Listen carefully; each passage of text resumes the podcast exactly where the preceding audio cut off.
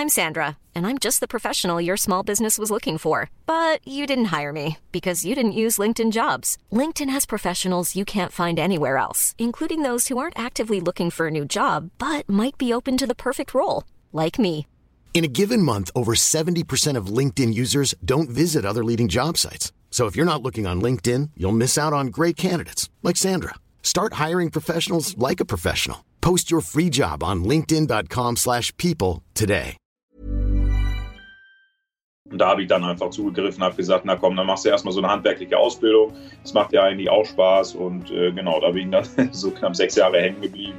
Da weiß ich auch nicht, ist bei mir so der Groschen gefallen. Ich habe gedacht, ja Mann, ich möchte auch ein Ermöglicher oder ein Macher meines Lebens sein, ein Gestalter meines eigenen Lebens. Die Frage habe ich mir irgendwann gestellt, aus so dieser eigenen Unzufriedenheit, weil ich selber immer nur rumgemeckert habe, das möchte ich nicht und so ist blöd und das war für mich auch so. Aber das jetzt die ganze Zeit im Leben, dieses Rummeckern, so, das bin ich ja auch nicht.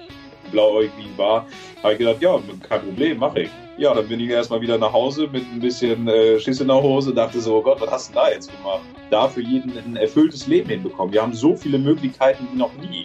Und wir kriegen es nicht hin, dass jeder Mensch zufrieden ist. Je mehr Digitalisierung, je mehr stehen die Menschen unter Stress. Also das kann ja irgendwie auch nicht so das, das Gelbe vom Ei sein. Jeden Tag, wenn du da hingehst, du lernst immer neue Menschen kennen, du nimmst immer wieder irgendwas für dein Leben mit und das ist das Wichtigste überhaupt. Heute zu Gast der Unternehmer Heiko Kolz.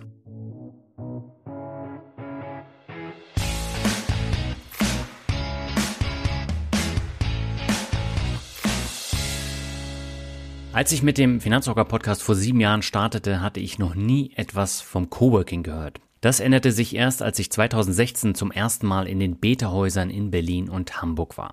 Gerade zu dieser Zeit waren diese Coworking Spaces für Selbstständige und digitale Nomaden die erste Anlaufstelle. Heute habe ich schon in einigen europäischen und asiatischen Ländern Coworking Spaces gesehen und die zahlreichen Vorteile davon kennengelernt. Das Thema ist mittlerweile auch in großen Unternehmen und Behörden angekommen. Denn die Frage, wie wollen wir heute leben, lernen und arbeiten, hat gerade durch die Corona-Pandemie einen gewaltigen Anschub bekommen. Mit dieser Frage beschäftigt sich auch mein heutiger Gast. Und damit heiße ich dich herzlich willkommen zu einer neuen Folge von Mehr Mut zum Glück. Mein Name ist Daniel Kort und ich habe heute Heiko Kolz zu Gast. Heiko hat einen sehr abwechslungsreichen Lebenslauf und hat heute tagtäglich mit dem Thema Coworking zu tun. Wie es dazu kam, dass er vom Dachdecker zum Geschäftsführer vom Kieler Anscher Campus wurde, erzählt er im Interview. Darüber hinaus sprechen wir aber auch über die Vorteile des Coworkings, die Herausforderungen auf das Arbeitsleben durch die Corona-Pandemie und auch Heikos Ziele für die Zukunft. Ich wünsche dir viel Spaß beim Hören. Meine Leitung geht heute ein Stück weiter in den Norden nach Kiel zu Heiko Kolz. Heiko hat einen sehr spannenden Lebenslauf, über den wir heute sprechen wollen, aber erstmal herzlich willkommen bei Memo zum Glück, Heiko. Ja, vielen Dank für die Einladung, Daniel. Ja, freut mich, dass du der auch gefolgt bist. Äh, du hast ja einen sehr abwechslungsreichen Lebenslauf und tatsächlich auch eine ganze Menge unterschiedliche Erfahrungen gesammelt. Wie wird denn dein buntes Berufsleben allgemein aufgefasst, wenn du darüber erzählst? Äh, das ist gar nicht so einfach zu sagen. Also ich glaube eher negativ. Also so als die in der Phase, wo ich mich halt viel beworben habe auf Jobs, da kamen glaube ich mehr Ablehnungen als wirklich Zusagen. Hm.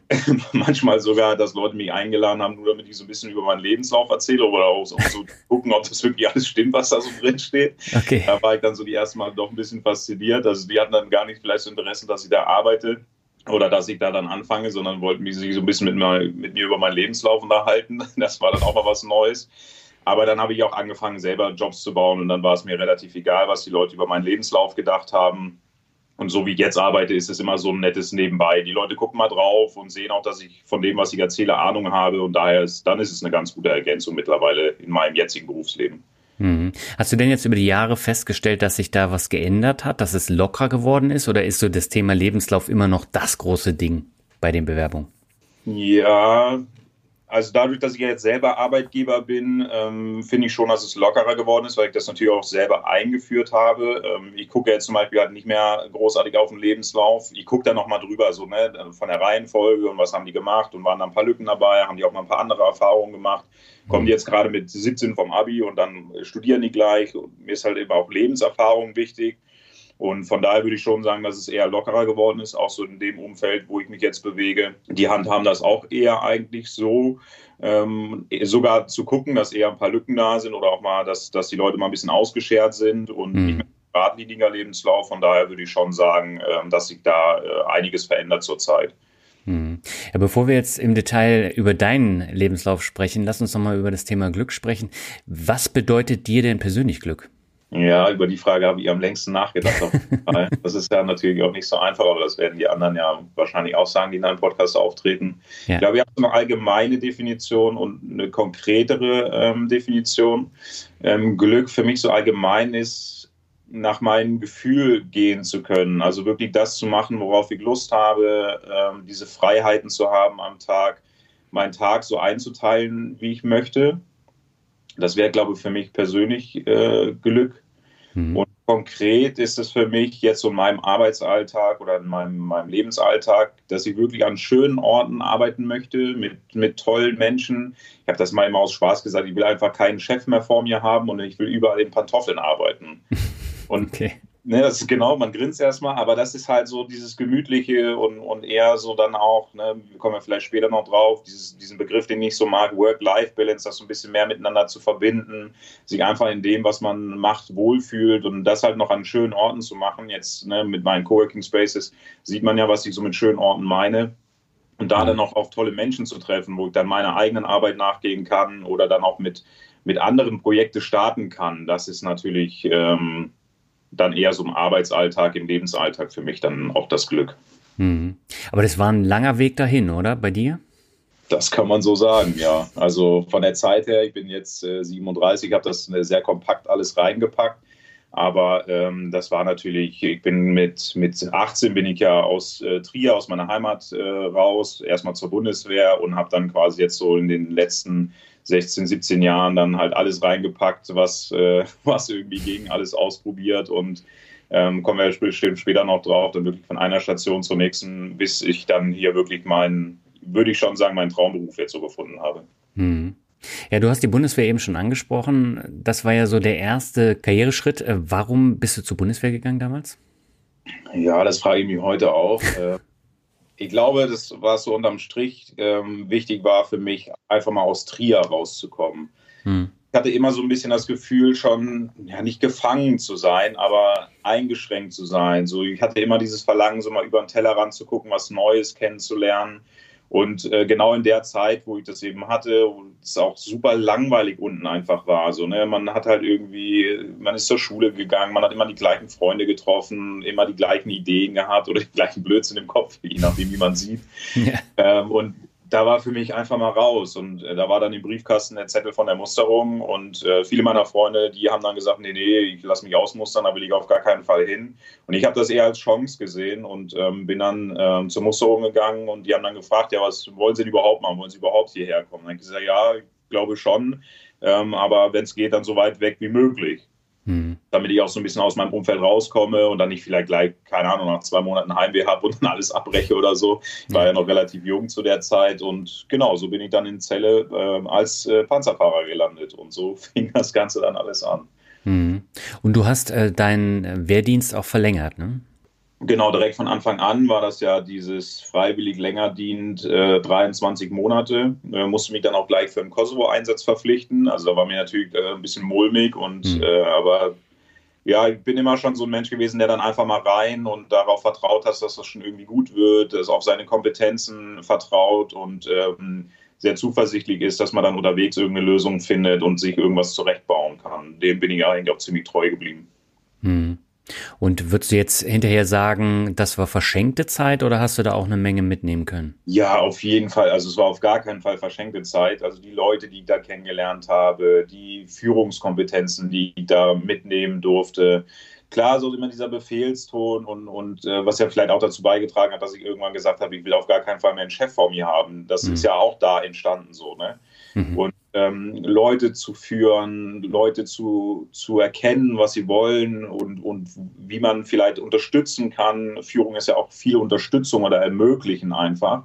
Ja. Ähm, und halt nicht immer nur dieses Befehlston rumbrüllen und lauf jetzt nach rechts, lauf jetzt nach links. Also wenn man so ein bisschen hinter die Fassade guckt, hat die Bundeswehr schon eine ziemlich gute Führungsausbildung ähm, in, in den eigenen Reihen. Da kann man schon echt eine ganze Menge mitnehmen, auf jeden Fall. Mhm. Du hast eben gesagt, du wolltest unbedingt weg aus deiner Heimatstadt. Das ist auch so eine Geschichte, die ich jetzt in der Vergangenheit auch erlebt habe und auch in meinem Umfeld nach wie vor erlebe. Es gibt auf der einen Seite ganz viele Leute, die wollen so schnell wie möglich weg. Ich bin auch so ein Typ. Ich bin ja ähm, dann auch zur Bundeswehr gegangen und war froh, dass ich dann aus dem Umfeld weg war und was Neues erleben konnte. Andere Leute bleiben tatsächlich die ganze Zeit in einer Stadt wohnen, sehen tatsächlich gar nichts und äh, denen fehlt dann auch die Erfahrung. Was würdest du sagen, wie wichtig ist denn dieser Schritt, mal ein anderes Umfeld kennenzulernen? Super wichtig. Also ich glaube, ohne geht es gar nicht. Das ist ja einfach mal das Umfeld ändern. Einfach ja. mal Menschen kennenlernen, die einen ganz anderen Hintergrund haben. Vielleicht sogar mal ein ganz anderes Land. Ich meine, das habe ich jetzt nicht geschafft in ein anderes Land, außer zum, in Kosovo. Mhm. Und ich war einmal, als ich als Dachdecker gearbeitet habe, in Lockerbie, also immer nur zum Arbeiten irgendwie raus. Ich habe Ausland immer mit Arbeiten verbunden, habe es dann irgendwann äh, sein gelassen. Mhm. Äh, aber da auch mal Menschen mit anderen Hintergründen, mit anderen Kulturen kennenzulernen und da einfach mal wieder über die, diesen über, über den Tellerrand zu blicken, was ich ja jetzt auch in meiner Arbeit ganz wichtig finde. Diese Coworking Spaces, wo man so unterschiedliche Menschen aus unterschiedlichen Generationen und Fachrichtungen hat, da ist immer wieder die Gemeinsamkeit, einfach mal über den Tellerrand zu gucken, eine andere Brille aufzusetzen, eine andere Sichtweise zu haben. Und ich glaube, das kannst du nicht, wenn du immer im gewohnten Umfeld bist, immer die gleichen, keine Ahnung, Fernsehserien guckst und die gleichen Hobbys hast. Das kann, kann gut sein, dass andere das hinbekommen, aber das äh, würde ich für mich nicht sehen, wie das funktionieren soll. Mhm. Du warst dann fertig mit der Bundeswehr mit äh, den 23 Monaten und standst dann vor der Frage, was mache ich jetzt? Ähm, du hast eben gesagt, du hast als Dachdecker dann gearbeitet. Wie, wie kam es denn dazu? Mhm, ja, ähm, als ich aus dem Kosovo wiederkam, ich war ja zu der Zeit auch schon einmal verheiratet und wurde äh, Papa. Mhm. Ähm, und da war aber in der Ehe äh, auf jeden Fall der äh, Punkt, dass das so nicht funktioniert. Noch so einen Einsatz würden wir nicht schaffen, ja. äh, weil ich äh, hatte dann meinen Zwölfjahresvertrag bei der Bundeswehr, den ich hätte unterschreiben können und hätte dann aber ein halbes Jahr später nach Afghanistan gemusst. Und mhm. da haben wir gesagt, nee, also das geht nicht, das hält die Ehe nicht aus. Und da hatten wir einfach im Familienkreis, äh, ihr Schwager, der hat in der Dachdeckerei gearbeitet und so unterbewusst war für mich vielleicht die Frage immer schon so, was will ich denn eigentlich in Zukunft arbeiten, wie will ich leben und was ich zu dem Zeitpunkt einfach nur wusste, ist, dass ich draußen arbeiten will, ne? dass wenigstens so ein bisschen Freiheit äh, da ist und nicht so in einem Büro oder das war mir schon vielleicht so ein bisschen klar. Und da habe ich dann einfach zugegriffen, habe gesagt, na komm, dann machst du erstmal so eine handwerkliche Ausbildung. Das mhm. macht ja eigentlich auch Spaß. Und äh, genau, da bin ich dann so knapp sechs Jahre hängen geblieben und äh, habe da so meine Baustellen gemacht, Führungskompetenzen weiter ausgebaut, wo ich auch eigene Baustellen gemacht habe. Und genau. Mhm. Was hast du da konkret mitgenommen für dein weiteres Leben? Ähm, dass ich so nicht arbeiten will. okay. Ich meine, das ist ja auch eine wichtige Erkenntnis, ne? Ja, auf jeden, auf jeden Fall. Ähm, das war dann auch, ne, was man so gesehen hat, da wurde natürlich dann auch, ich habe viel geraucht in der Zeit, ich habe viel Alkohol getrunken in der Zeit. Man hat dann abends immer noch mal zusammengesessen, man hat wirklich irgendwie 10, 12 Stunden am Tag gearbeitet, damit man gerade irgendwie so im Monat seine Rechnung bezahlen kann, sein Auto bezahlen kann, damit man damit wieder zur Arbeit fahren kann. Mhm. Also es war halt wieder so dieses Gefühl, gefangen zu sein, in so einem Hamsterrad zu sein, wo ich dachte so, und das bis 64 und das soll es im Leben gewesen sein, das, äh, das haut doch irgendwie nicht hin. Mhm. Und dann auch wieder dieses Gefühl, wo ich einfach dachte, ich habe das manchmal so nach fünf, sechs Jahren, dass ich einfach mein Leben irgendwie nochmal so überdenke und gucke, was habe ich gerade alles, muss ich irgendwas umbauen. Und das ist ja dann wieder so, ne, sechs Jahre, fünf, sechs Jahre Dachdecker und da habe ich gedacht, nee, nee, also gerade so geht es in die völlig falsche Richtung. Und ich bin dann aber auch mal so, dass ich sehr radikal dann einmal das Leben wieder komplett ändere, so, ne? Mhm. Das kam da ja dann auch. Ich habe ja dann mich von meiner Frau getrennt oder wir haben uns getrennt. Ähm, ich bin dann erstmal nochmal komplett raus, ähm, habe dann ähm, den Job gekündigt, habe dann halt eben nochmal mein Abi nachgemacht. Also es sind dann doch immer sehr radikale Umbrüche. Aber weil ich halt dann auch so gefühlt in die völlig falsche Richtung gelaufen bin, ist es halt auch dann für mich zwingend notwendig, dann diese krassen Schritte zu gehen, um wieder so ein bisschen auf Spur zu kommen oder eher in dieses Wohlfühl, in diese Wohlfühlrichtung, wo ich eigentlich hin möchte. Ne? Mhm. Warum wolltest du unbedingt dein Abitur nachholen? Ähm, ja, ist auch eine gute Frage. du ähm, hast ja irgendwas damit bezwecken wollen. Ne? Ja, ähm, also ich glaube, so ein bisschen war es auch gesellschaftlicher nicht Druck, aber so was man in der Gesellschaft gesehen hat, je mehr man ausgebildet ist, je mehr verdient man. Und das war ja auch so der Hauptpunkt, Dachdeckerei, mhm. du arbeitest viel, du verdienst wenig. Dann war so ein bisschen die Idee vielleicht, naja, dann machst du noch dein Abi nach und dann studierst du Bauingenieurwesen, äh, kannst da ein bisschen drauf aufbauen, verdienst du mehr und dann ist alles gut. Und das war aber dann irgendwie nicht so, wie ich mir das vorgestellt hatte. Mhm. Und vor allen Dingen kam das dann auch schon, als ich in Hannover war, das ja dann da in der Berufsschule mein Abi nachgemacht habe. Da habe ich auch das erste Mal gecoworkt, würde ich jetzt so heute rückblickend sagen. Mhm. Da waren so viele unterschiedliche Menschen, also noch nicht aus verschiedenen Generationen, aber so aus verschiedensten Bereichen da waren Handwerker dabei, da waren aber auch welche dabei, die aus einem bisschen reicheren Haushalt kamen, die einfach nur so ein bisschen aus, äh, ne, aus äh, trotz irgendwie vorher ihren Lebenslauf nicht so hingekriegt haben und haben dann nochmal erkannt, doch, ein Abi wäre gar nicht schlecht. Und ne, da hat man schon gemerkt, so viele unterschiedliche Köpfe. Und wenn wir uns dann auch unterhalten haben, jeder hatte halt eine andere Brille auf und jeder hat das Thema irgendwie anders gesehen. Und das hat mich total fasziniert. Mhm. Und da bin ich auch drauf gekommen, halt nicht nur einfach Bauingenieurwesen zu studieren, um dann halt eben mehr zu verdienen, sondern wir haben ganz viel über die Wirtschaft äh, äh, geredet, äh, philosophiert. Wir haben ähm, einfach gemerkt, so irgendwas stimmt hier doch nicht. Das war auch zu Zeiten von, von der Finanzkrise, ich glaube 2007, 2008 so, wo, wo, wo wir gedacht haben, so Mensch, die sitzen da und drücken irgendwelche Knöpfe und verdienen da so viel. Wir kommen aus dem Handwerk und wir bauen ja richtig Werte und kriegen dafür ein Apfel und ein Ei irgendwas. Was ist denn hier falsch? Mhm. Und da kam dann einfach die Idee, die Idee, die Wirtschaft besser zu verstehen, die Gesellschaft besser zu verstehen, Geld besser zu verstehen, äh, sich mehr mit Finanzen auseinanderzusetzen. Äh, da bist du dann übrigens auch so, so langsam ins Spiel gekommen mit deinem Finanzrocker-Podcast, der mich jetzt zu dieser ganzen Finanzwelt so gebracht hat. Aber da kommen wir mhm. bestimmt irgendwann anders nochmal drauf. Und ähm, da habe ich dann auch meine äh, damalige Freundin kennengelernt und die wollte immer unbedingt am Wasser studieren. Und da war es dann unter Dach und Fach, dass ich gesagt habe: super, dann studiere ich VWL in Kiel und äh, schon war die nächste Station dann ähm, vorbereitet. Mhm. Wie hast du das Ganze finanziert? Weil du hattest ja zu der Zeit äh, keinen Job, ne? Also du hast ja nicht mehr als Dachdecker gearbeitet, oder? Nee, genau. Ähm, Nebenjobs habe ich ein bisschen gemacht, ähm, aber hauptsächlich war es dann auch mit BAföG und das hat mir dann auch völlig ausgereicht. Hm. Ähm, und ähm, davon konnte man ganz gut leben. Ich brauchte immer nicht viel, ich musste irgendwo pennen, ein bisschen was zu essen haben und ansonsten habe ich dann auch in der Zeit einfach relativ sparsam gelebt und auch gar nicht so viel gemacht, weil ich von diesem ganzen Bundeswehrstress und dieser Dachdeckerei und so war ich auch ein bisschen ausgelaugt und eigentlich auch ganz froh, dass ich äh, nur noch mal ein Abi nachmachen musste, ein bisschen älter war auch schon, ein bisschen mehr Erfahrung hatte. Ich musste auch gar nicht mehr so viel lernen, ähm, jetzt so für die Prüfung und so und habe das einfach mal genossen, dass ich dann auch ein bisschen äh, ruhiger fahren konnte. Was ich in der Zeit hatte, war so ein bisschen dieses, ähm, oh Gott, ich habe ja so viel verpasst, äh, was ich irgendwie nachholen muss. Also ich bin jetzt beim Thema Lesen vor allen mhm. Dingen. Ja, weil ich dann gesehen habe, was da so für Schätze und für, für Sachen in Büchern stehen und habe dann wirklich fast jede Woche irgendwie ein Buch gelesen, okay. weil ich gedacht habe, so du hast ja so viel die Jahre gar nicht gelesen, das musst du jetzt irgendwie aufholen. Da steht so viel Wissen drin, was du dir irgendwie zunutze machen kannst. Also äh, von daher habe ich einfach eine sehr ruhige Kugel geschoben und habe äh, sehr viel gelesen und ähm, das war auch eine, eine sehr schöne Zeit. Hm. Gab es da denn so ein Buch, was dich nachhaltig begeistert hat und wo du auch besonders viel mitgenommen hast? Ähm, ja, das ist gar nicht so einfach, ein Buch auszuwählen, aber ich würde doch schon fast sagen, ähm, so der Klassiker eigentlich die Biografie von, von Warren Buffett. Mhm. Äh, einfach in jungen Jahren, wie er da schon gearbeitet hat, sich Ideen irgendwie gemacht hat oder Gedanken gemacht hat, wie man nach vorne kommt und immer dieses typische äh, 1 Euro für oder 1 Dollar für 90 Cent kaufen und äh, was mich da dann so reingebracht hat und, und auch wie er Wirtschaft versteht und so, das, das hat mich schon begeistert und hat mich dann auch auf jeden Fall diesen äh, Weg so Richtung VWL und Wirtschaft und so noch viel überzeugter äh, gehen lassen. Mhm. Du bist ja dann nach Kiel mit deiner Freundin zusammen und hast dann angefangen zu studieren. Wie wichtig war dieser Schritt des Studiums für dich? Hast du da jetzt auch nochmal viel mitgenommen oder war das tatsächlich nur für den Abschluss? Das Studium an sich war, glaube ich, nur für den Abschluss. Ich habe da natürlich aber auch nochmal immer so diesen Fokus gehabt. Es war ja für mich dann schon Orte zu finden, wo ich möglichst unterschiedliche Menschen kennenlerne. Das war ja das mhm. Studium auf jeden Fall. Ähm, jetzt das VWL-Studium, klar, man hat da schon ein paar Sachen gelernt. Ähm, das ist schön, dass man das mal gesehen hat.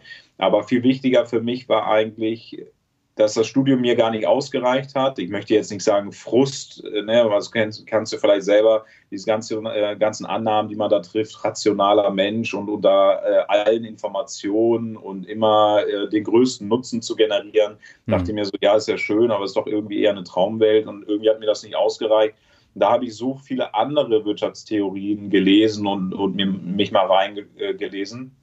vor allen Dingen auch die österreichische Schule. Und das war eigentlich so der Knackpunkt und ist auch so ein bisschen äh, der Punkt, warum ich heute da stehe, wo ich jetzt stehe. Die österreichische Schule sagt ja, ähm, dass der Mensch halt eben kein Opfer, kein Konsument ist wie im Kapitalismus, mhm. sondern eher ein Ermöglicher, ein, ein Macher seines Lebens, also ein Unternehmer.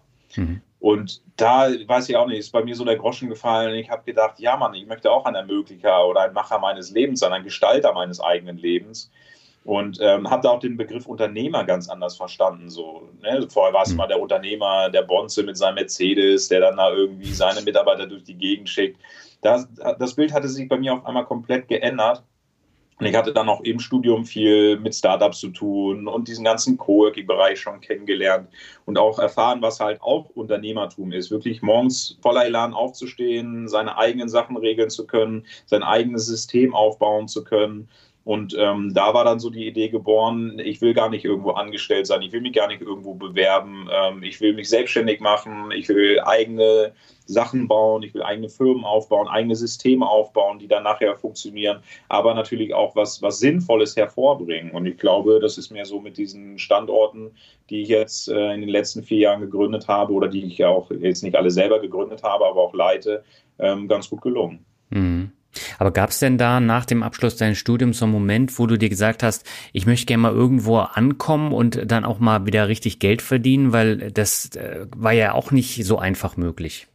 Nee, den äh, Gedanken hatte ich wirklich nie. Also ich habe mir mhm. gar nicht so viel Gedanken um Geld gemacht. Klar, das ist im Monat genervt, wenn es mal ein bisschen wenig war, das ist normal, aber ich hatte trotzdem nie so den Gedanken, oh, jetzt äh, werde ich mich irgendwo anstellen lassen, damit ich mehr verdiene. Für mich war immer viel mehr dieser Wunsch nach, nach was Eigenem und, und nach meinem eigenen Weg, ne? was ich eben meinte, kein Chef mehr vor mir, mhm. wirklich morgens nicht mehr aufstehen zu müssen, wann mir das jemand sagt, sondern dann, wann ich Lust dazu habe. Ich stehe mittlerweile trotzdem immer noch wahrscheinlich noch früher auf als früher in der Dachdeckerei, aber halt mit, mit Elan, mit Sinn und mit aus einer intrinsischen Motivation. Und das ist was ganz, ganz anderes. Das verändert auch so dolle das Leben, wenn man nicht mehr von außen motiviert ist oder vorgeschrieben kriegt irgendwas, sondern aus eigenem Antrieb diese Sachen macht. Mhm. Das, das ist ein, einfach ein ganz anderes Gefühl und das muss man auch mal erlebt haben. Dann kann man auch verstehen, warum ich dann sage, ich habe mir gar nicht so Sorgen um Geld gemacht. Ähm, klar habe ich immer irgendwie natürlich meine Miete zahlen müssen und, und mein Essen und so, aber da hatte ich ja dann auch während dem Studium, ich glaube, ich hatte mal zu, zu Höchstzeiten irgendwie vier Jobs gleichzeitig, habe studiert, bin abends aber noch zu jeder Vernetz äh, Netzwerkveranstaltung, die ich irgendwie gebrauchen konnte, da bin ich auch noch hin. Und ich war trotzdem glücklich. Klar war ich dann platt, aber so, ne, kennst du ja selber, dieses zufrieden platt sein mhm. oder dieses angestrengte, kaputt gearbeitet, das sind halt Weltenunterschied und von daher, ähm, nee, das habe ich mir wirklich auch zwischendurch oder so nicht mehr, nicht mehr gewünscht und war auch nie, nie dann so ein Verlangen danach. Mhm. Also man merkt bei dir tatsächlich, du hast auch wirklich was dafür getan und du hast dir das auch konkret äh, erarbeitet. Aber wenn ich jetzt mal ähm, so schaue, auch so meine verschiedenen Karriereschritte, da war es meistens so, jeder wollte für sich selber arbeiten, intrinsisch motiviert. Äh, letztendlich waren sie angestellt und alle unzufrieden und haben nichts dran geändert. Von daher, ähm, du musstest dir tatsächlich auch selber erarbeiten, weil das fällt ja nicht vom Himmel, dass du dann die Möglichkeit hast, in Pantoffeln deinen eigenen Kram zu erarbeiten. Ja, ja, und ich habe ja sogar die nächste Stufe, habe ich ja auch erreicht. Ich bin ja mittlerweile auf dem Anscha Campus, wo ich bin, bin ich angestellter Geschäftsführer. Mhm. Was aber da wichtig ist, ich habe da trotzdem meine Freiheiten, die ich mir halt äh, in den in, in, äh, Impulsraum, in dem Space erarbeitet habe, habe ich da, ich kann in Pantoffeln arbeiten, klar habe ich dann Aufsichtsrat, aber ähm, das ist halt auch ein ganz anderes Arbeitsumfeld. Ich habe mir wirklich den Job, den ich mir immer gewünscht habe, habe ich so gebaut, äh, wie es so gepasst hat. Hm. Und das ist ja nochmal was, was anderes. So auch jetzt dieses Angestelltenverhältnis und diese Freiheiten so miteinander verknüpft, dass, dass es sich gar nicht mehr eigentlich so anfühlt. Ich kann genau das machen, wo ich den ganzen Tag Lust zu habe. Ich bin finanziert, und dann beides zu kombinieren, das ist natürlich ähm, äh, äußerst äh, schön, dass man halt den finanziellen Stress nicht mehr hat. Äh, man kann trotzdem ähm, den, den Job so leben, wie man, wie man sich das gewünscht hat. Deswegen ist es auch für mich nicht Work-Life-Balance, sondern halt eine Life-Balance. Ist halt alles, ich stehe morgens auf und es ist Lebenszeit. Hm. Ich versuche alles, was ich irgendwie mache, ob das jetzt, ob man es Arbeit nennen möchte oder Freizeit oder wie auch immer, es ist halt einfach mein Alltag und ich möchte in, in der Zeit das machen, wozu ich Lust habe. Und wenn ich arbeiten möchte, dann arbeite ich halt irgendwie 14, 15 Stunden am Tag. Aber es ist ja auch, ich mache ja dann zwischendurch vielleicht mal irgendwas anderes. Und von daher, ähm, das ist natürlich nochmal noch nicht das nächste Level, aber äh, das ist schon da ist man schon stolz drauf, dass man das heute so erzählen kann, dass das alles so gepasst hat, dass man sich das selber gebaut hat und ähm, dann auch noch so schöne Orte da hat mit so tollen Menschen, die einen da unterstützen. Das darf man ja auch nicht vergessen. Also es sind ja mittlerweile drei Standorte, äh, die man leitet, vier äh, oder der vierte ist jetzt in Planung. Und da sind aber auch, ich glaube, mittlerweile 30 Mitarbeiter beschäftigt, über, über 100 Leute, äh, die im Monat da unterstützen und, und irgendwas helfen. Also das ist schon ein tolles Ökosystem, was man da aufgebaut hat. Mhm. Ähm, du hast ja jetzt schon ganz viel zum Thema Coworking äh, gesagt und äh, du beschreibst dich ja selber immer äh, mit der Frage, wie wollen wir heute leben, lernen, arbeiten? Das ist ja so die Frage, die deinen Alltag tagtäglich bestimmt. Aber wie kam es denn dazu? Du hast ja gesagt, beim Studium hast du ein bisschen mit Coworking zu tun gehabt, aber wie ist daraus ein Job entstanden? Ja, ähm, genau, also wenn ich so Vorträge halte, dann sage ich mal, ich bin so seit zehn Jahren mit der Frage unterwegs, wie wollen wir in Zukunft leben, lernen und arbeiten. Das ist halt das, was ich eben meinte, dass man so vor zehn Jahren so unterbewusst diese Frage hatte, was will ich denn eigentlich machen? Wie will ich denn eigentlich arbeiten? Und eher so nach dem Ausschlussverfahren vorgegangen ist. Und diese Frage wurde dann ja irgendwie immer konkreter. Ne? Man hat so gesehen, oh, das will ich nicht arbeiten und das will ich nicht arbeiten und ah, eigentlich will ich morgens um acht gar nicht aufstehen.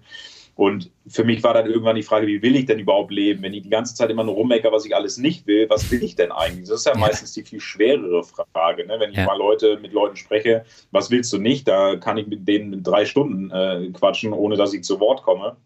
Aber wenn ich mich frage, was willst du denn eigentlich? Wofür bist du denn eigentlich? Da müssen manche Leute schon echt lange überlegen. So, ne? Und die Frage habe ich mir irgendwann gestellt, aus so dieser eigenen Unzufriedenheit, weil ich selber immer nur rumgemeckert habe, das möchte ich nicht und so ist blöd und das war für mich auch so. Aber das jetzt die ganze Zeit im Leben, dieses Rummeckern, so, das bin ich ja auch nicht. Und mhm. ähm, so kam dann dieser Shift, dass ich irgendwann gefragt habe, wie, wie, will, wie will ich denn eigentlich leben? Und ähm, Lernen und Arbeiten kam dann so mit der Zeit einfach dazu. Also jetzt vielleicht nicht aus Marketinggründen ähm, so, aber weil dann auch mehr Leute das konkreter verstanden haben, dass es halt auch um, um Arbeiten und Lernen geht wenn ich es jetzt eben so erklärt habe mit Lebenszeit, gehören halt Arbeiten und Lernen für mich zum Leben dazu. Ähm, von daher wäre die Frage für mich nur eigentlich, wie will ich leben? Aber so war es halt einfach für die, für die Außenwelt ein bisschen konkreter.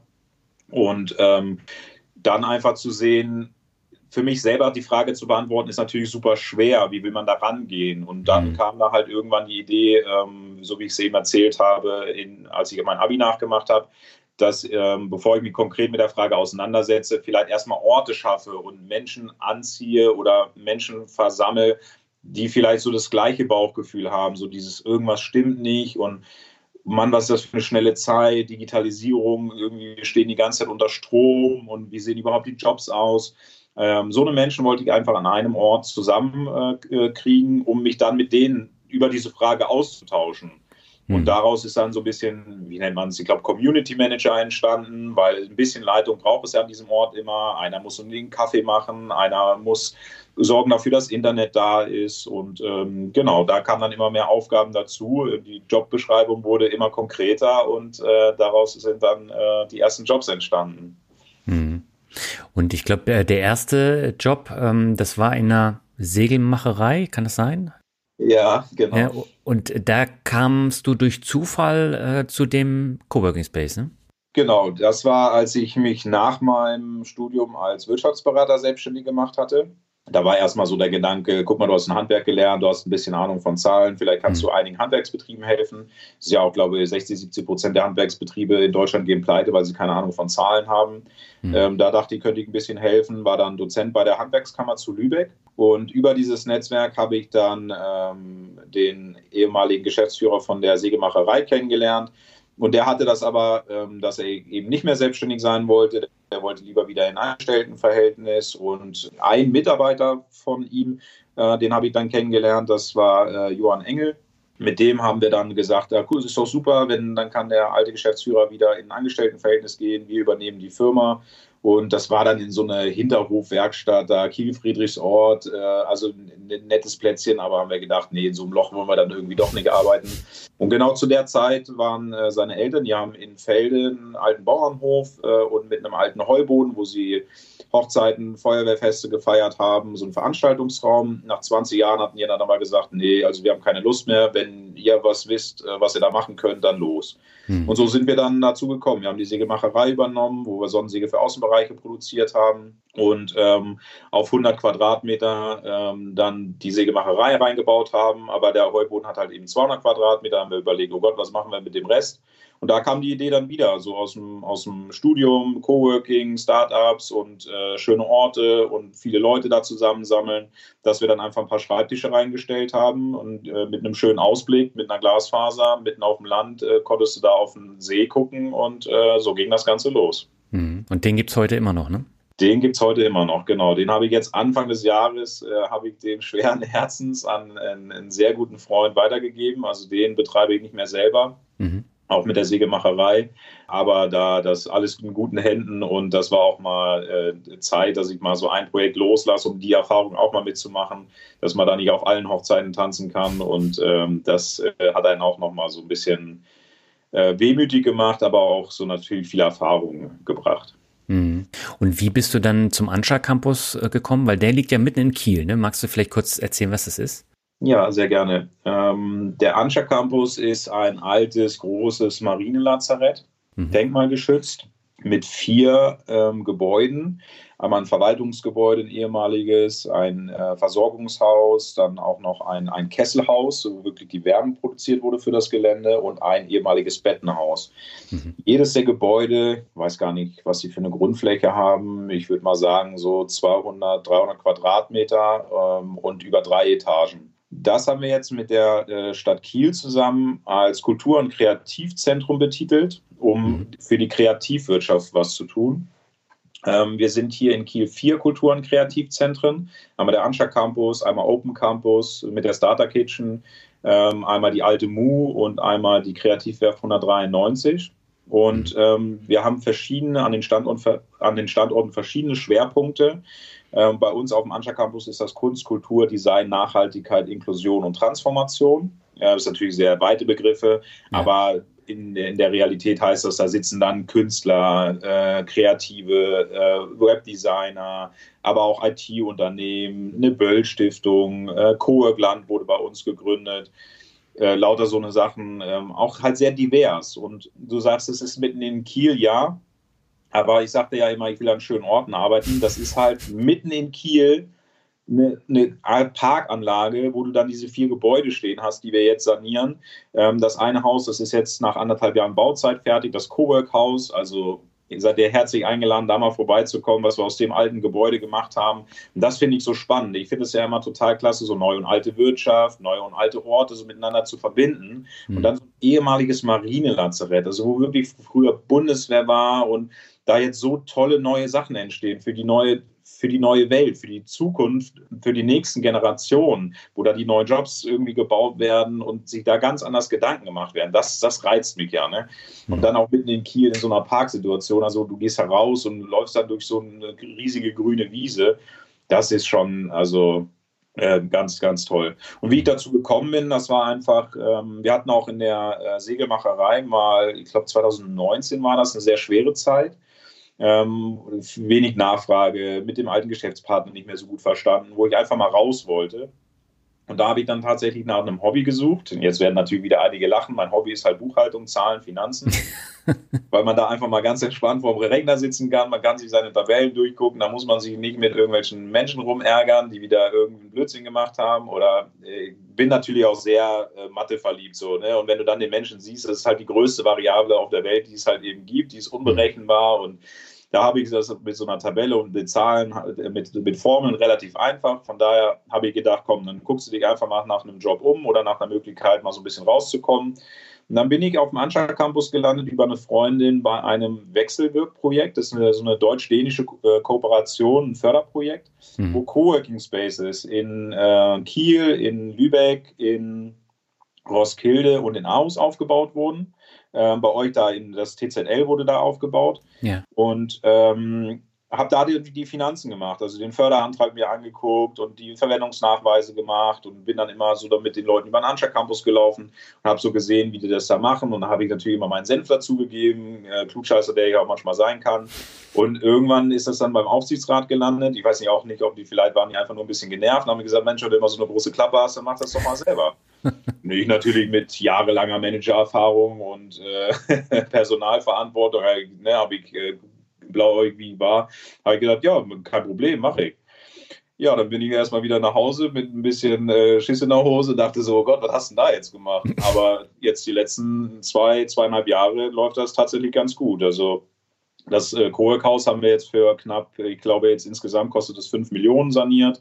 Ähm, dann das Kesselhaus ist jetzt dran, das werden wir so für zwei, zweieinhalb Millionen äh, sanieren. Da auch wieder natürlich die ganzen Erfahrungen, die ich auf dem Bau gemacht habe, kommen mir da dann natürlich sehr, sehr zugute, mhm. ähm, dass ich da immer alles ein bisschen mehr im Blick habe, um auch diese, diese ganzen Gebäude zu entwickeln. Ähm, viele Unterstützung, die ich da natürlich habe bei der inhaltlichen Entwicklung, aber so baulich und wirtschaftlich, da ähm, bin ich dann eher so der, der Profi drinne. Und ähm, das hat natürlich äh, alles irgendwie dann jetzt, wenn man am Ende drauf guckt, irgendwie alles gepasst, so auch, ne? Also mit dieser handwerklichen Ausbildung und auch mit diesem, mit diesem ganzen Coworking, also viele Leute zu vernetzen, um daraus eben das Wissen und die Synergieeffekte zu erzeugen. Sonst hätte ich das ja alles niemals irgendwie so hinbekommen. Und da bin ich auch äh, sehr dankbar natürlich dafür. Mhm. Und du bist ja jetzt Geschäftsführer, das heißt, ähm, du äh, sorgst dafür, dass äh, tatsächlich das Internet läuft, so wie du es eben beschrieben hattest. Genau, so, so kann man das sagen. Also okay. ähm, ich verstehe mich ja natürlich nicht so als Geschäftsführer richtig, sondern immer noch so eher als Community Manager. Hm. Weil es ja auch die verschiedenen Standorte sind. Äh, ich habe ja auch noch einen Standort in, in Lägerdorf bei Itzehoe Richtung Hamburg, den Alsenhof, ähm, auf der Waldhalbinsel planen wir jetzt. Und das ist natürlich eine große Community irgendwie. Alle Leute, die man da irgendwie rumlaufen hat, das ist ja selbst auf dem Alsenhof ist mal jemand, der hilft dir irgendwie auf dem Anscha Campus weiter oder irgendeine Erfahrung, die du dann auf dem Heuboden machst, wo du dann wieder das mit zum Alsenhof nehmen kannst. Also auch da gibt es ja riesige Synergieeffekte. Von daher, also klar, wir sind in Deutschland und es muss immer alles einen Titel haben und ja auch irgendwie rechtlich irgendwie alles abgesichert sein.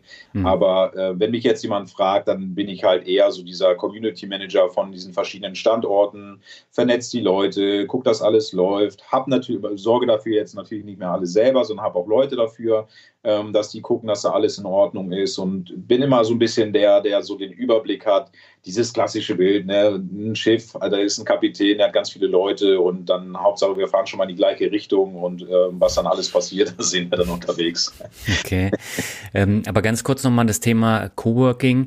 Das ist richtig, dass ich das so verstehe. Bietet ihr Leuten einen Arbeitsplatz? Äh, da können sie für ein bisschen Geld äh, sich den dann buchen und dort dann arbeiten und dann auch in der Gemeinschaft dann zusammenarbeiten. Gemeinschaft, das ist ein ganz wichtiger Begriff. Also mhm. wenn ich mit den Leuten spreche, Coworking, die verstehen erstmal, da gibt es einen Raum, da kann ich mich mit meinem Laptop hinsetzen. Ja.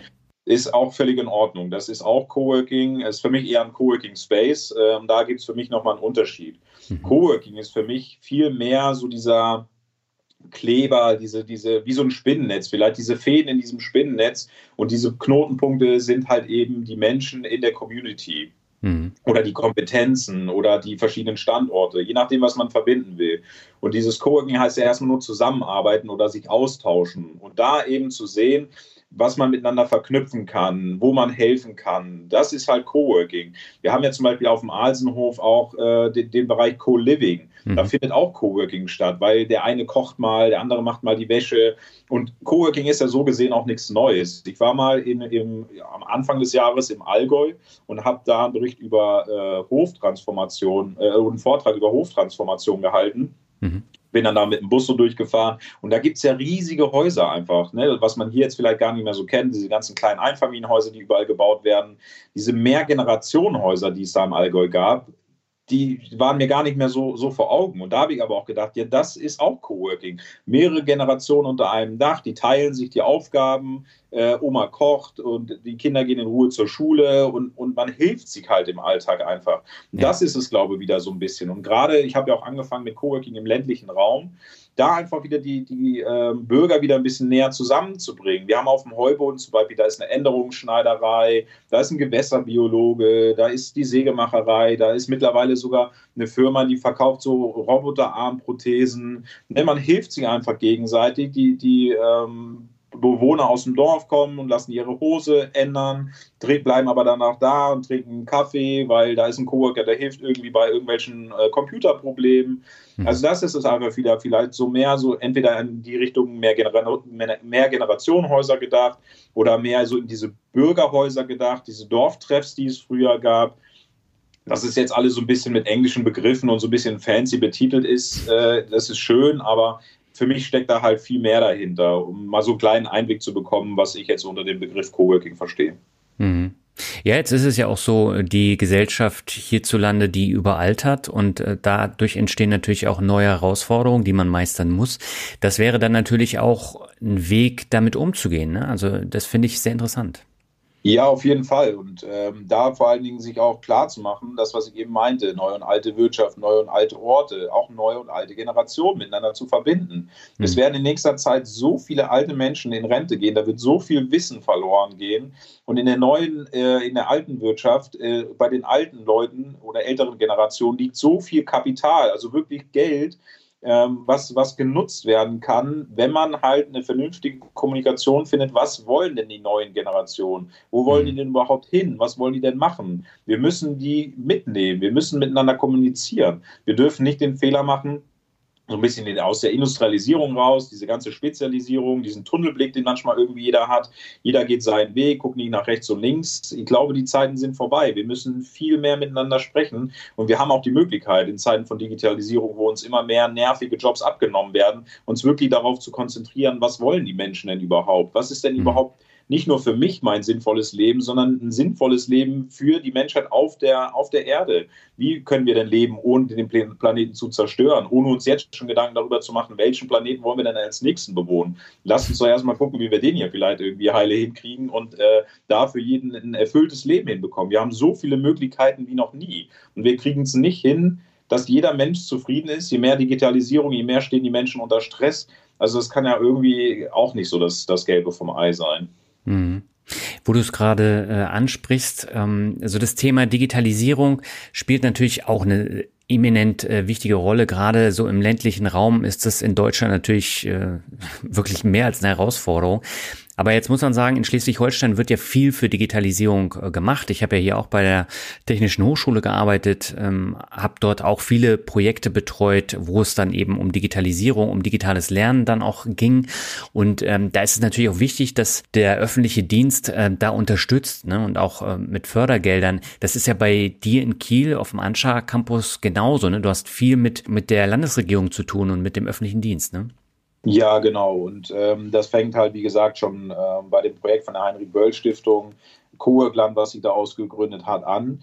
Die haben ja mal ein Projekt gestartet, äh, um gegen Pendeln und Leerstadt in ländlichem Raum was zu tun. Mhm. Daraus ist jetzt ein Startup, möchte ich es einfach mal nennen. Es ist eine Genossenschaft, aber äh, die sind so krass gewachsen. Die haben über 90 Standorte jetzt hier mittlerweile in Deutschland äh, die Mitglied äh, bei der Cowork-Landgenossenschaft sind, 200, ähm, 210 Mitglieder, die sich für Coworking interessieren oder die irgendwas gründen wollen. Also das war, das ist wirklich extrem und auch ganz schön. Äh, wir haben jetzt dieses Wochenende die Cowork 22 in Erfurt, wo man die alle mal wieder sieht oder mhm. vor allen Dingen das erste Mal überhaupt sieht, weil es war ja Corona, man hat viele Menschen kennengelernt, die man noch nie gesehen hat. Ähm, worauf ich hinaus will mit der Landesregierung. Ähm, Coworkland hat jetzt nämlich einen äh, Vertrag mit der Landesregierung, dass die obersten Landesbediensteten in die Coworking Spaces äh, kommen sollen oder mhm. dürfen, um das mal auszutesten, um Rückmeldungen zu geben, was brauchen denn die Beamten in Coworking Spaces, um eben zu schauen, wie man halt dezentrales Arbeiten auch in eine Landesregierung mit reinkriegt. Ja. Und das geht dann aber so weit, ähm, genau auf dem Anja Campus, wo wir mit der Stadt Kiel ja zusammen diese Richtlinie entworfen haben für die Förderung von Kultur- und Kreativzentren, wo wir eine ähm, investive Förderung bekommen für die allgemeine Organisation, Verwaltung des Geländes von 150.000 Euro im Jahr, also hauptsächlich für Personalkosten, Sachkosten, aber halt eben auch eine investive Förderung für die Sanierung der Gebäude. Mhm. Wir verwalten und organisieren das vor Ort und bekommen dann aber ähm, eine, eine, sehr hohe Förderung von der Stadt Kiel, jetzt einmal für das Coburg-Haus, für das Kesselhaus und ähm, dann äh, für das vierte Haus, da müssen wir uns dann nochmal aufstellen, wie wir das dann sanieren. Aber das sind natürlich schon immense Summen, die da äh, fließen, um das alles wieder herzurichten, um das mit den Inhalten zu füllen, die wir uns da so ausgedacht haben. Also ne, könnte auch eine andere Stadt sagen, wenn ich da irgendwo hingehe, super, guck mal, wir sanieren hier so ein Gebäude für 5 Millionen und da machen wir dann Coworking Space rein. Wir probieren mal aus, ob das klappt. also da könnten auch andere Städte sagen, andere Regierungen, ja, ja, äh, dann probier das mal, aber nicht nicht mit unserem Geld und äh, nicht unbedingt da. Ja. Da ist Kiel und Schleswig-Holstein schon sehr, sehr weit vorne. Also auch Kiel hat ja sogar ein Dezernat, äh, kreative Stadt, die sehr eng mit dem Wirtschaftsdezernat zusammenarbeitet. Und da muss ich auch sagen, was man immer alles hört, wie anstrengend das ist, mit, mit Stadt oder Beamten zusammenzuarbeiten. Na klar, irgendwo ist es schon anstrengend, aber man kriegt auch super viel Geld, man kriegt halt super viel Wissen und man kann da echt eine ganze Menge machen. Also da bin ich schon äh, auch von meinen Vorurteilen befreit worden und ähm, haben da echt, äh, nachdem wir jetzt richtig gut zusammenarbeiten, das hat natürlich eine kleine Zeit gedauert, aber kriegen da schon richtig Power auf die Straße. Und das ist auch ganz oft so. So Regierungen oder, oder äh, Städte, die brauchen erstmal ein bisschen in Gang kommen, aber da muss man sich auch äh, hüten. Also wenn man dann einmal losgefahren ist, dann geht es auch in einem ordentlichen Tempo voran. Und wenn man dann nicht gut vorbereitet ist, dann hat man selber das Nachsehen. Also da, da habe ich äh, echt viel lernen dürfen. Hm. Ja, also gerade so die Zeit im öffentlichen Dienst, ähm, das war ja auch nochmal so ein blinder Fleck bei mir und äh, jetzt habe ich ja vier Jahre da äh, gearbeitet und äh, wie gesagt, ich habe da auch viel mit der Landesregierung zu tun gehabt. Ähm, mir fällt da so ein Beispiel ein, der Ministerpräsident Daniel Günther, der war mal äh, bei uns zu Besuch, äh, auch mit äh, Security und allem drum und dran. Und wir hatten sehr enge Büros. Und da ist er dann durchmarschiert und der ist vor jedem Büro stehen geblieben, hat äh, Hallo gesagt. Und äh, dem hat man das richtig angemerkt, der wollte das auch wissen ne? und der wollte wissen, was wird da gemacht, was wird da umgesetzt, äh, auch mit den Fördergeldern. Und so ein Interesse von einem Ministerpräsidenten, das kann ich mir in anderen Bundesländern nicht so vorstellen. Ja, ich bin da mal ein bisschen vorsichtig. Also ich bin halt wenig in anderen Bundesländern ähm, und kriege das so mit, wie das da wirklich ist. Aber ich würde da auch sagen, also Schleswig-Holstein muss sich da wirklich nicht verstecken. Ja. Ähm, wir sind ja jetzt auch mit vielen ähm, Vereinen und Institutionen, ob das jetzt meinetwegen dann noch Startup SH ist, was wir noch haben ähm, von, der, von der Uni Kiel, was, ist da, was da entstanden ist, oder die Kreativzentren. Da haben wir ja, glaube ich, in letzter Zeit, jetzt so gerade, was ich mitbekommen habe, in den letzten drei, vier Jahren einen richtigen Schritt nach vorne gemacht. Hm. Bei mir fängt das jetzt so langsam an. Ich fahre dann halt auch in andere Bundesländer. Ich war jetzt letztens in Rheinland-Pfalz, in Bad Kreuznach und habe da einen Vortrag über, über Coworking gehalten.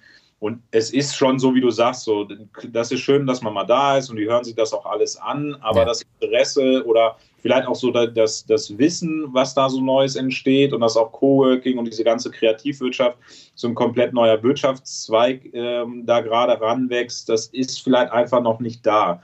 Aber wie gesagt, da wäre ich vorsichtig. Ähm, ich weiß nicht, wie viel Einblick ich da habe, um da wirklich ein Urteil äh, mir bilden zu können. Aber ähm, von daher, ich glaube auch, dass Kieler sehr weit vorne ist und da gutes Tempo hat und, und wir uns da auf jeden Fall nicht, nicht verstecken müssen. Hm. Ja, ich habe es bei anderen Hochschulen ähm, kennengelernt. Ähm, da gibt's ja auch äh, so, so Veranstaltungen, wo man sich da vernetzt und austauscht auf Hochschulebene. Und äh, da waren wir in Schleswig-Holstein absolute Vorreiter. Und von daher kann man das dann schon so ein bisschen bewerten. Äh, aber im Detail kann man das natürlich jetzt nicht sagen, dass Schleswig-Holstein jetzt da die Besten sind, aber es ist natürlich trotzdem Vorteil und ähm, man muss dann schauen, was wird in den nächsten Jahren daraus entwickelt ne? und was entsteht daraus. Genau, auf jeden Fall. Da bin ich schon sehr gespannt drauf und dass sie da einen schönen Beitrag zu leisten kann. Ja, aber wie hat sich denn die Corona-Pandemie jetzt auf das Thema Coworking ausgewirkt? Hat es einen großen Einfluss oder war es letztendlich gar nicht so groß? Also man konnte trotzdem in die Coworking Spaces und äh, sich austauschen. Nee, das nicht, aber ich würde so trotzdem sagen, dass uns das quasi nochmal mit der doppelten Geschwindigkeit nach vorne katapultiert hat. Mhm. Ähm, während wirklich der Hochzeit, Pandemie, äh, Lockdowns und so, da ging natürlich in den Coworking Spaces gar nichts. Aber man hat halt gesehen, dass das Verlangen danach oder die Nachfrage dadurch immer größer wurde. Ne? Mhm. Die ganzen Firmen, die ihre Mitarbeiter nach Hause geschickt haben, Das war in der ersten Zeit ganz cool. Nach, äh, also ich glaube, ich hatte die ersten Mitarbeiter nach drei, vier Wochen, die auf der Matte stehen mit Tränen in den Augen und ey, ich habe zu Hause Familie, ich habe Haushalt, ich muss in der Küche arbeiten, das funktioniert so nicht. Ich habe gar keinen Platz zu Hause zu arbeiten. Hm. Und das kam immer mehr hoch. Also dass Homeoffice jetzt irgendwie nicht die, die Lösung für alles ist. Ähm, wenn du zu Hause genug Platz hast, du hast ein eigenes Büro, alles fein.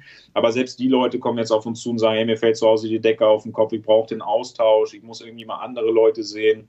Und aber zurück ins Büro will ich auch nicht. Und jetzt stellt sich ein Jahr raus, wo jetzt die ganzen Lockerungen auch wieder da sind und die Pandemie so ein bisschen abebbt, dass das genau der Kompromiss ist. Die Leute wollen nicht nur zu Hause sitzen, die Leute wollen aber auch nicht mehr zurück ins Büro. Die wollen auch diese, diese Freiheit so ein bisschen haben. Hm. Vielleicht nicht immer nur die eigenen Kollegen treffen, um mal so ein bisschen über den Tellerrand zu gucken, andere, andere Meinungen und Eindrücke so ein bisschen zu hören. Und da ist natürlich auf jeden Fall Coworking, Coworking Spaces sind dann halt eben genau die Lösung dafür. Und das kriegen wir jetzt auch mit. Und und ich habe das während der Pandemie schon immer gesagt, wir werden es schwer haben auf jeden Fall, ähm, gerade natürlich, weil Veranstaltungen auch viel weggebrochen sind, über die sich die Coworking Spaces viel finanzieren. Mhm.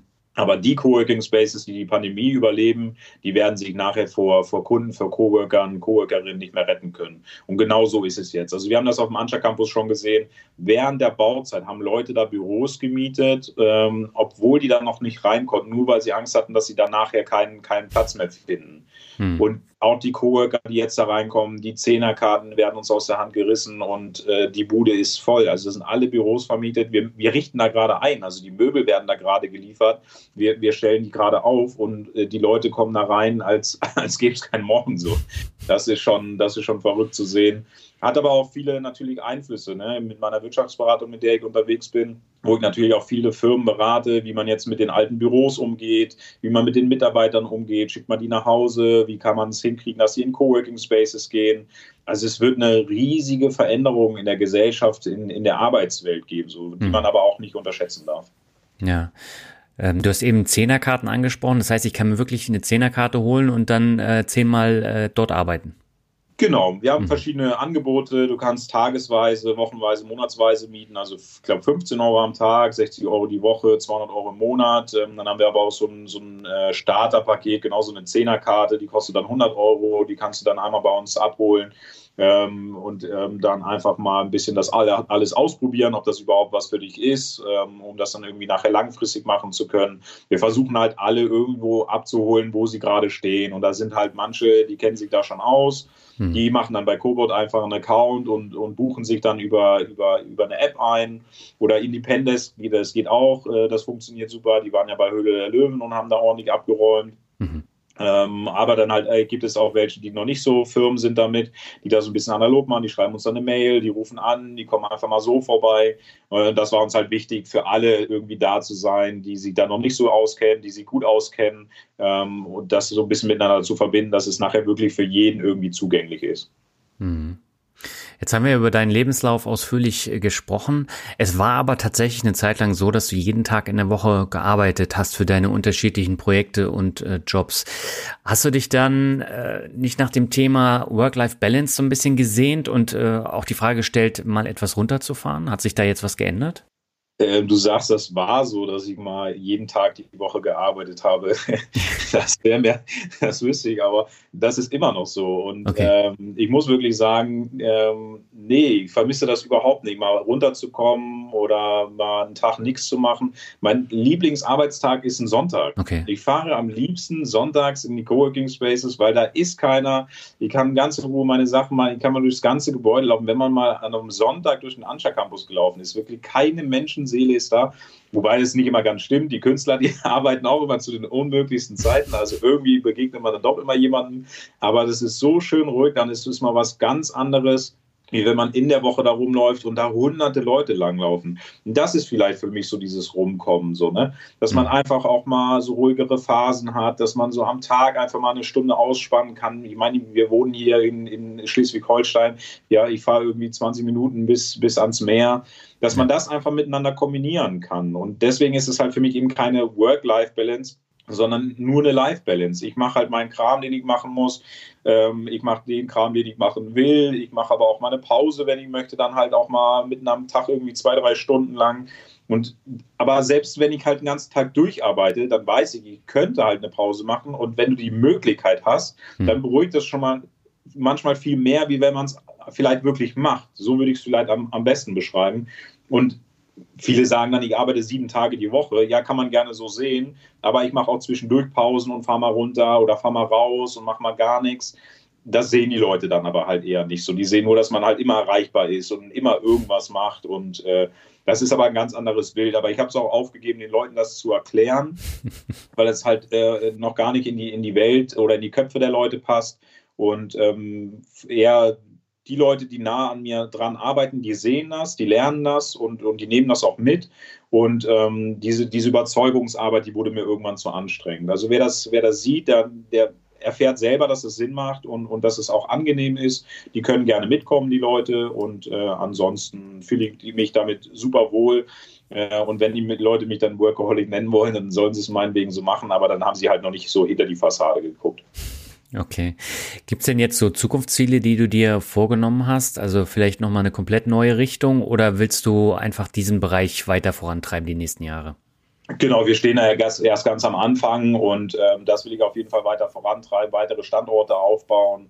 Ähm, ein ganz persönliches Ziel ist, dass ich mit 40 äh, zwei Millionen zusammen haben möchte, äh, mit Freunden, Bekannten, um dann einen eigenen Hof zu kaufen mit einem großen Grundstück, wo wir dann das äh, Gemeinschaftshaus oder das Gutshaus als, als Gemeinschaftshaus nutzen können für Veranstaltungen, Übernachtungen, äh, gemeinsame Events und so weiter und auf dem Grundstück dann äh, Tiny Häuser äh, oder Camper oder Blockhütten aufstellen können. So, mir ist immer so ein bisschen, die Community finde ich toll, aber ich muss auch mal meinen Rückzugsort haben. Deswegen ja. halt ein großes Grundstück, wo man dann auch in seine eigene Blockhütte man sich mal zurückziehen kann, aber halt eben nach draußen auch die Gemeinschaft findet, wenn man das möchte.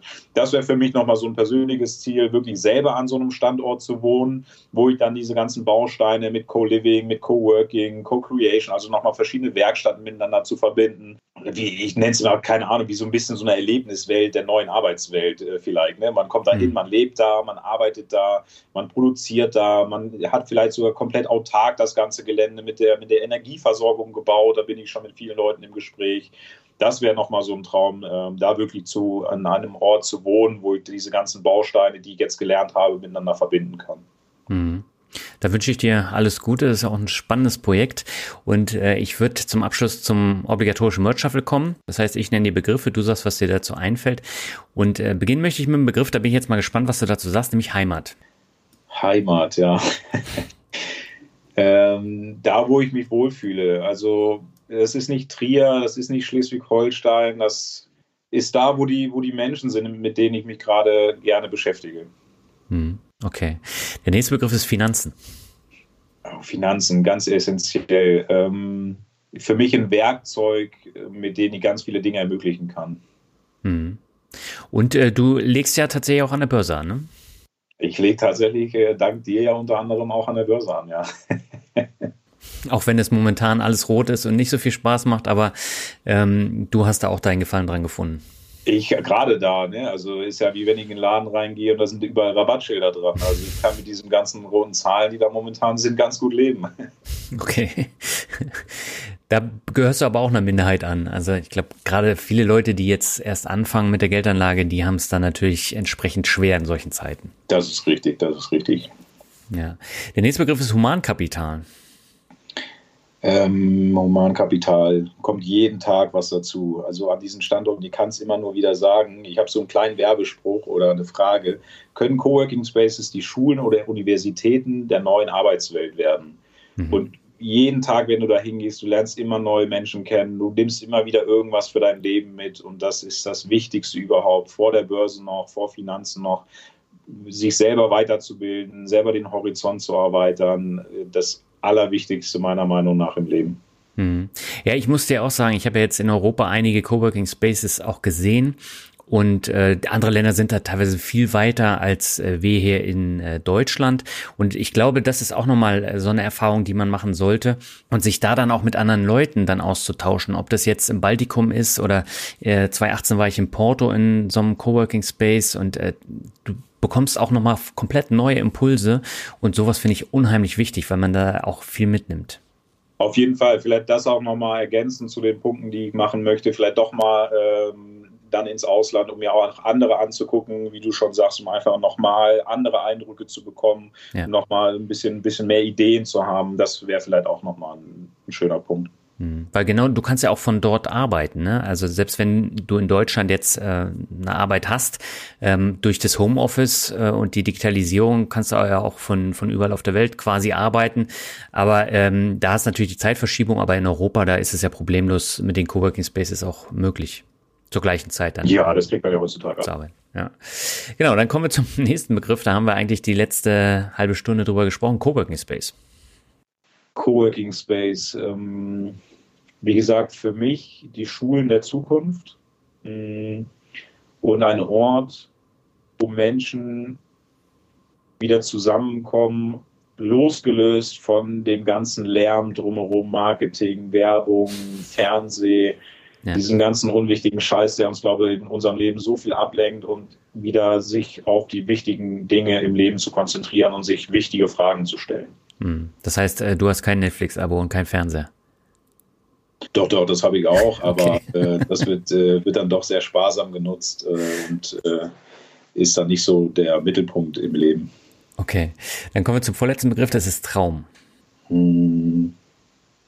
Das, was ich lebe eigentlich gerade. Also ich fühle mich wirklich so wohl und mit den, mit den Menschen, das ist schon ein kleiner Traum, den man sich erfüllt hat auch der Lebenslauf. Man erzählt das immer alles so salopp und das ist passiert und das ist passiert. Aber ich würde mal sagen, so vom kleinen Soldaten oder kleinen Dachdecker zu einem Geschäftsführer, der 30 Menschen in so einem neuen Arbeitsfeld irgendwie anführen darf, leiten darf, das ist schon ein kleiner gelebter Traum.